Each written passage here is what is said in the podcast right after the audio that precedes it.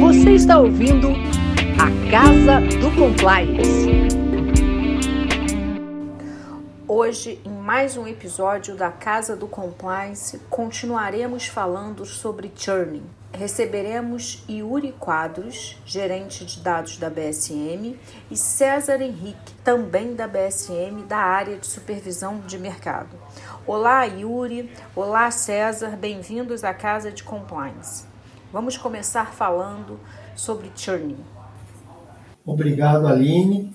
Olá a todos os ouvintes da Casa do Compliance. É um prazer enorme colaborar aqui com esse episódio.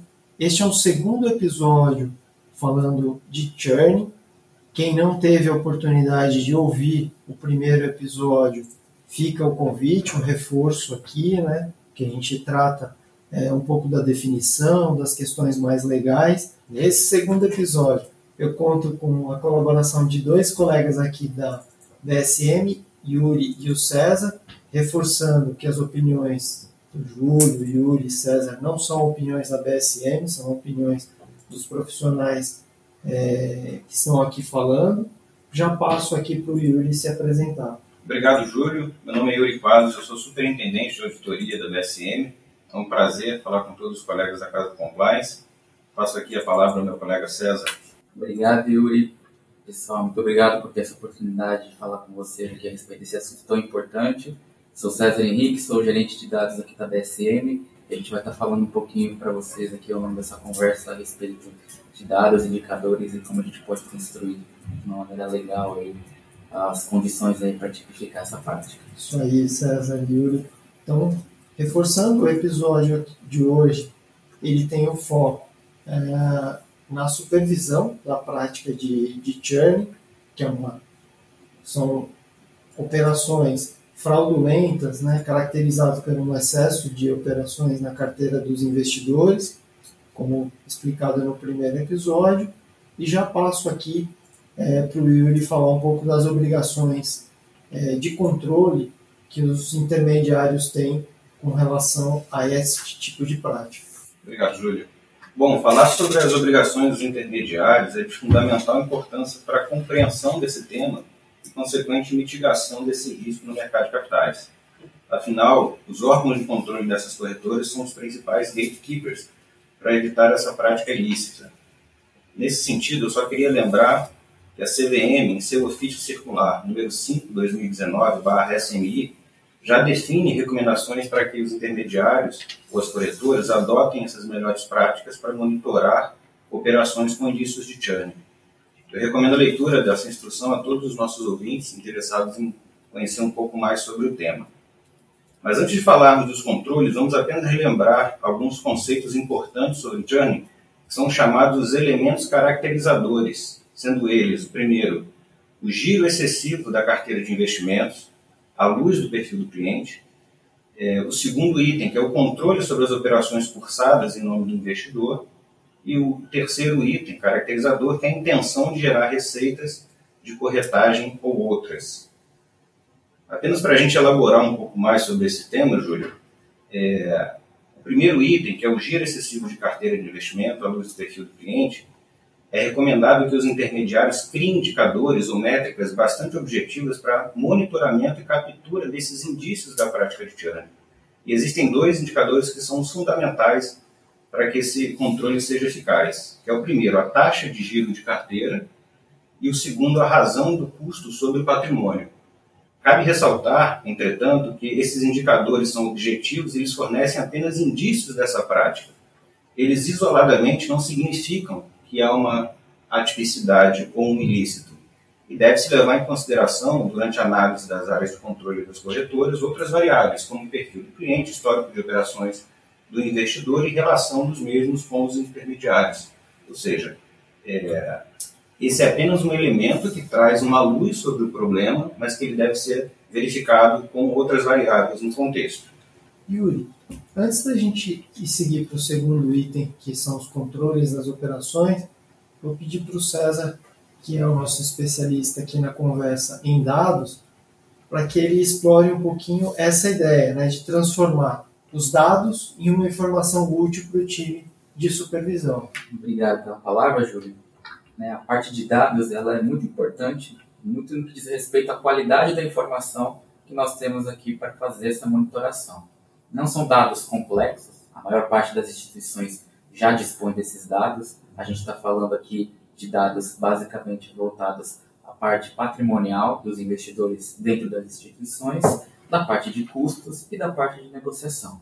Então, aqui, essas três dimensões basicamente são as principais dimensões que compõem aí os indicadores que nós vamos falar aqui rapidamente, os indicadores de turnover, né, que a gente pode traduzir aqui para giro ou alavancagem de carteira, e o indicador de cost equity, que é o custo, né, o custo que essas operações geram para o cliente em relação ao patrimônio que ele possui dentro da instituição. Então, a primeira dimensão né, que a gente faz para capturar essa, essa prática é o comportamento patrimonial do investidor.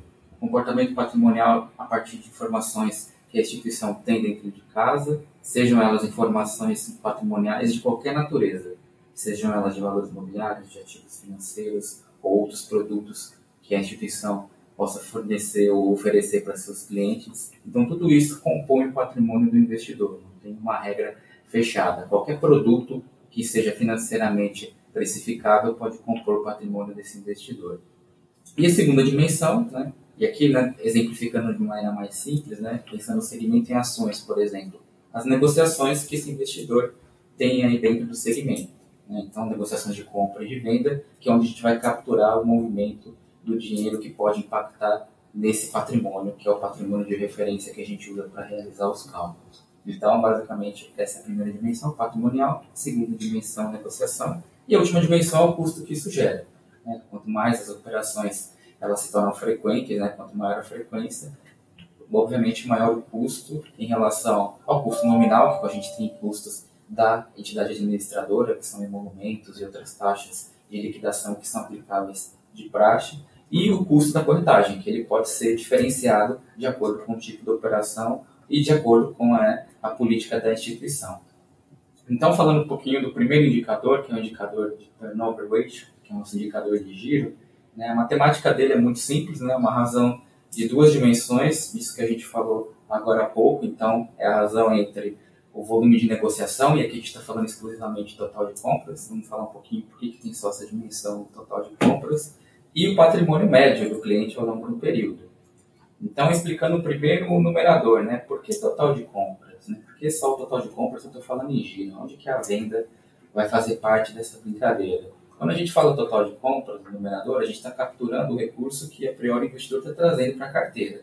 Se esse recurso integraliza no patrimônio, o patrimônio do investidor ele passa a crescer.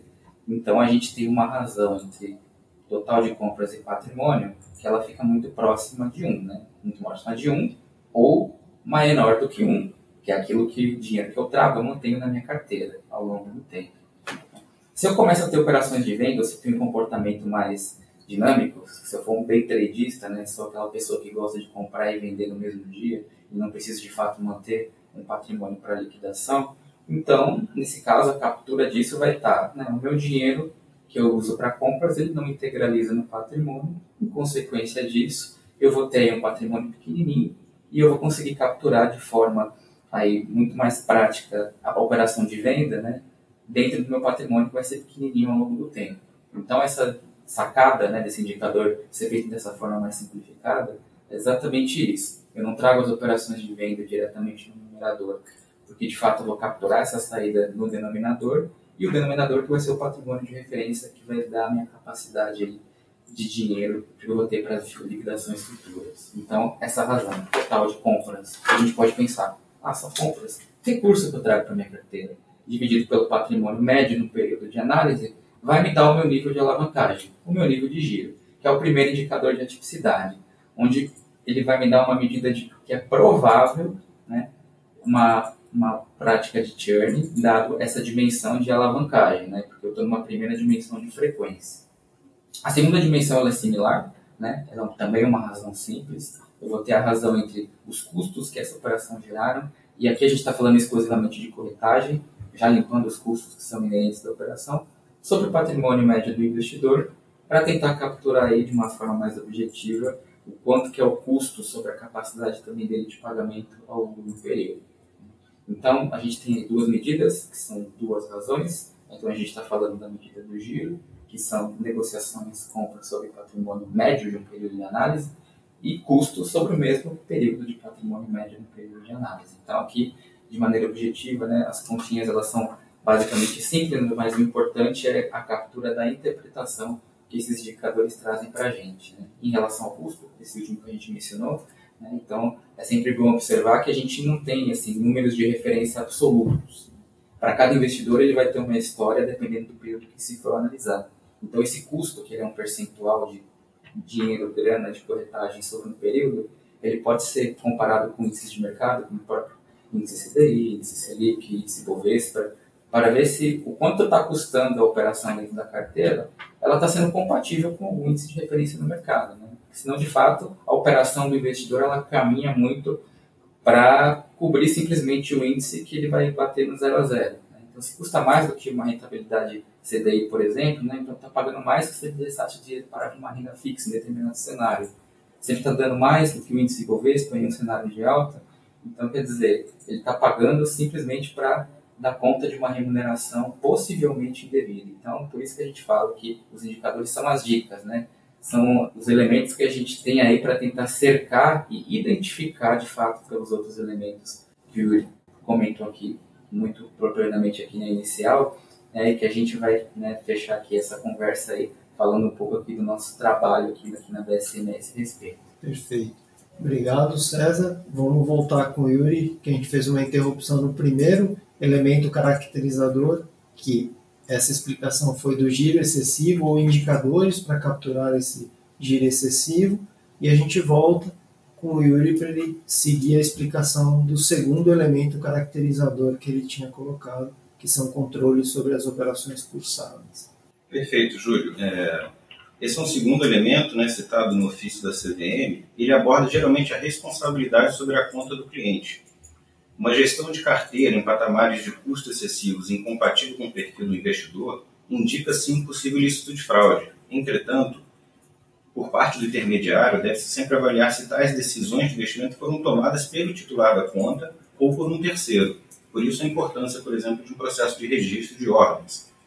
É, caso essas operações, né, que são geralmente filtradas nos alertas dos, dos intermediários, não tenham sido previamente autorizadas pelos clientes, temos sim um forte indício de churning e um problema que deve ser investigado pelos órgãos de controle das corretoras e levado ao conhecimento dos responsáveis para tratativa. Então, é, nesse sentido, é, a gente entende que, por parte do intermediário, ele deve ter controles de monitoramento dessas atipicidades e deve tomar diligências necessárias no sentido de identificar se o investidor, por falta de conhecimento, experiência sobre operações com valores imobiliários, ele, ele confia, né, ele, eu volto aqui na palavra do Maurício, ele cede a senha ou ele confia de uma forma não adequada é, num agente né, de investimento.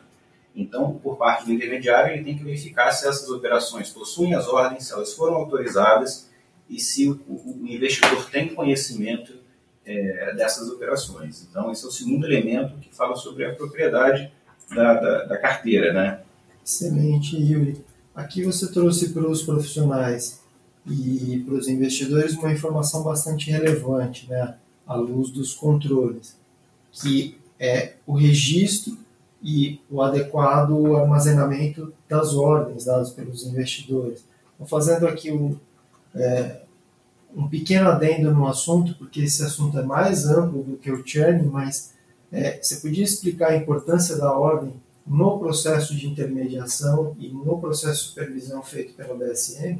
Com certeza, Júlia. A ordem é o elemento principal da, da vontade do investidor perante o intermediário financeiro, ou seja, toda e qualquer operação no mercado de capitais deve ter uma ordem prévia registrada pelo, pelo participante, pelo intermediário, e isso é objeto de auditoria na, nas nossas auditorias regulares pela BSM. Né? Uma ausência de ordens indica uma falha grave no processo de governança, é um dos itens que a gente sempre vai é, observar sobre o controle, sobre a governança das corretoras, e ele indica, né, a ausência de ordens a, indica uma falha é, em um processo muito sensível, que talvez seja um processo que mitigue né, os riscos, por exemplo, de uma prática ilícita como o churning. Excelente. Então, um segundo item bastante importante aí de controle para os participantes.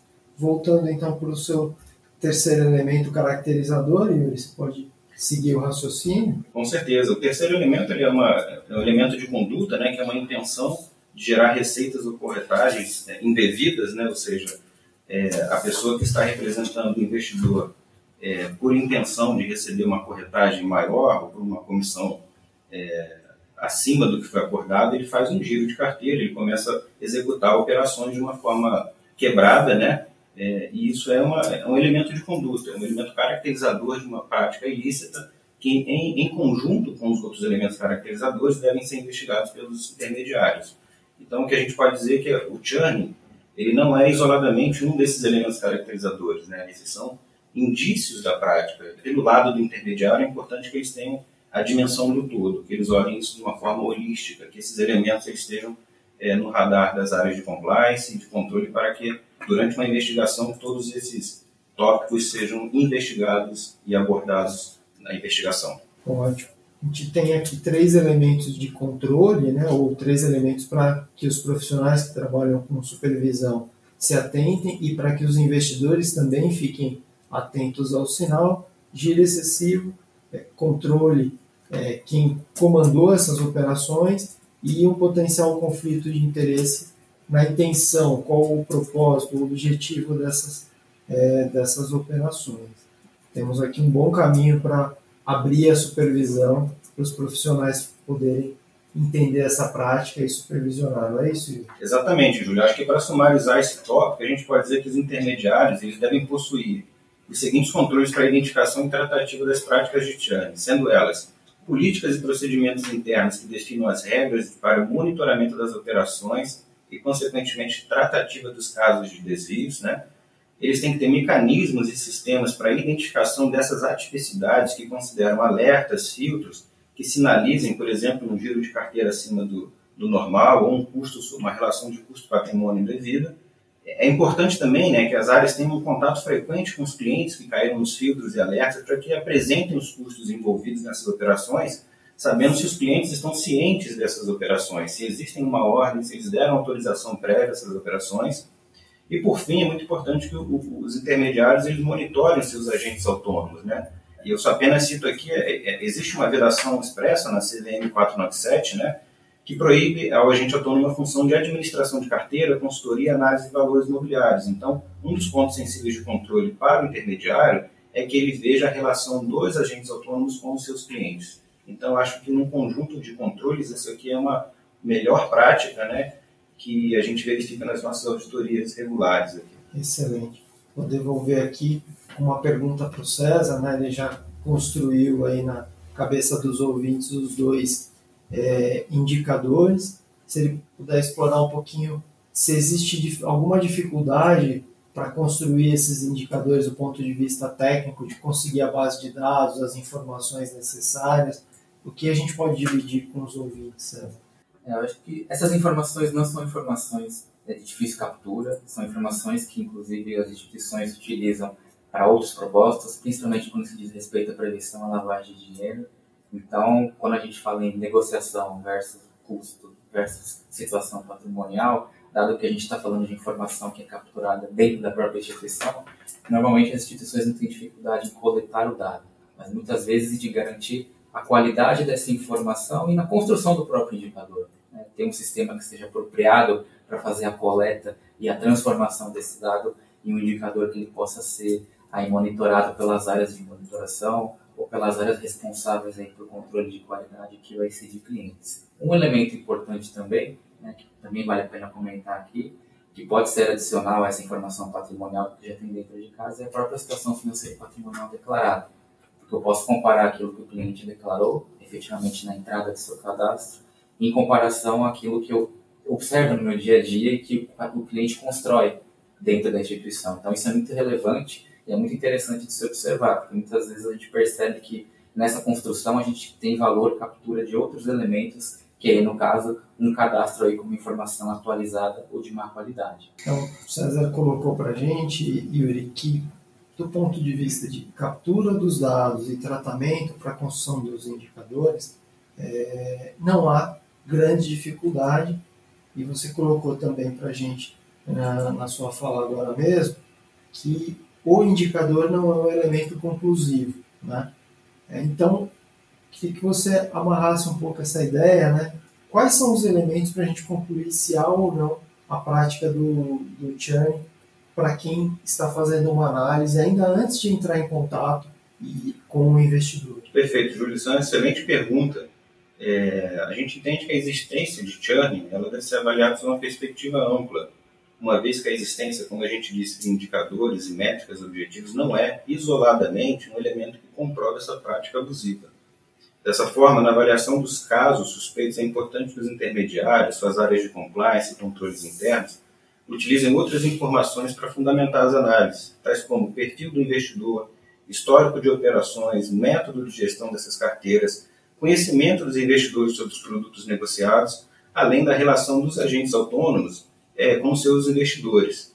O mais importante nesse processo é que os intermediários estabeleçam políticas que considerem os controles acima mencionados e que permitam que operações com indícios de churn sejam devidamente monitoradas pelos seus órgãos de controle internos e que, se identificando desvios, investidores sejam informados e a prática eliminada dentro das suas casas. Ótimo. Yuri, um ponto para explorar também e que o ouvinte da Casa do Compliance pode ter dúvida, e essa dúvida a gente recebe aqui na, na BSM por vezes, é o contato ou não com o cliente por essas áreas de monitoramento, porque existe uma orientação quando é uma suspeita de lavagem de dinheiro para que não se faça contato com o investidor, mas nesse caso, como o investidor pode estar sendo vítima de uma prática irregular, a orientação é a contrária, é isso mesmo? É isso mesmo, Júlio. É importante que as áreas de controle elas façam avaliação né, do quadro geral da prática,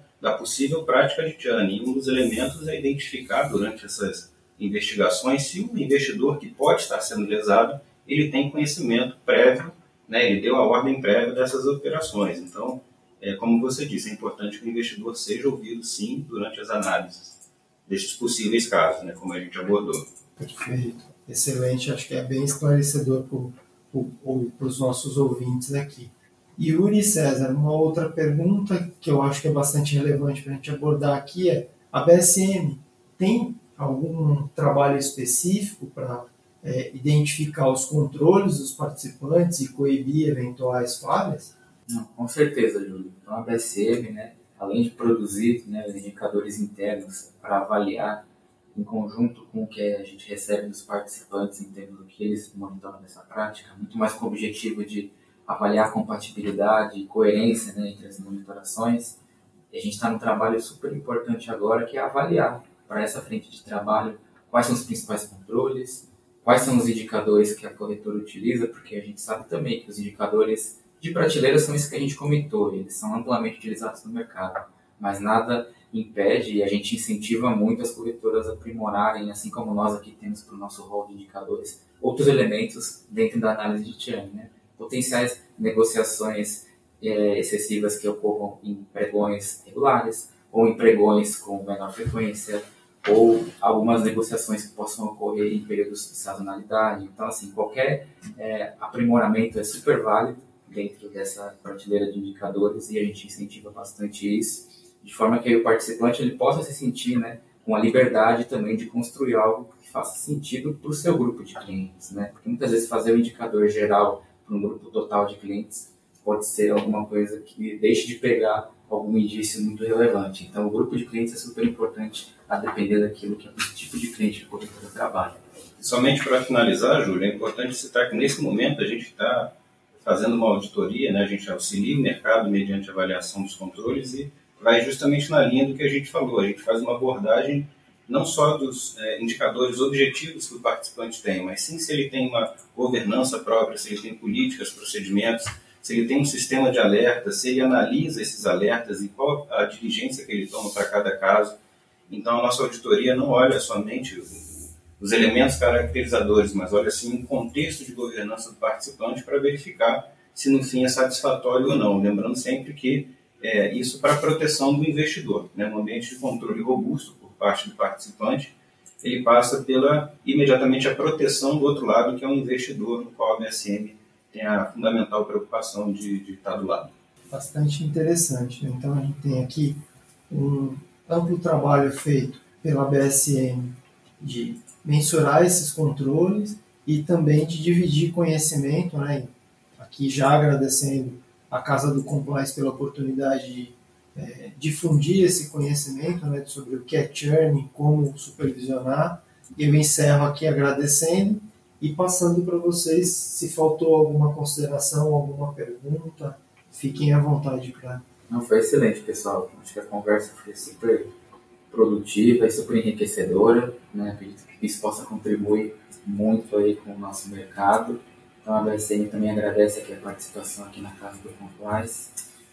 É, eu queria também agradecer é, aos nossos colegas da Casa do Compliance, apenas dar uma dica aqui, o, tema churning, ele merece uma pesquisa, a gente recomenda sempre consulte no site da CVM, nossos canais internos, então qualquer dúvida da BSM está aqui para auxiliar né, os participantes e, e obrigado a todos e um bom dia. Obrigada, Yuri. Obrigada, César. Excelente bate-papo sobre churn. Esperamos o time da BSM para falarmos sobre mais assuntos de interesse do mercado de capitais.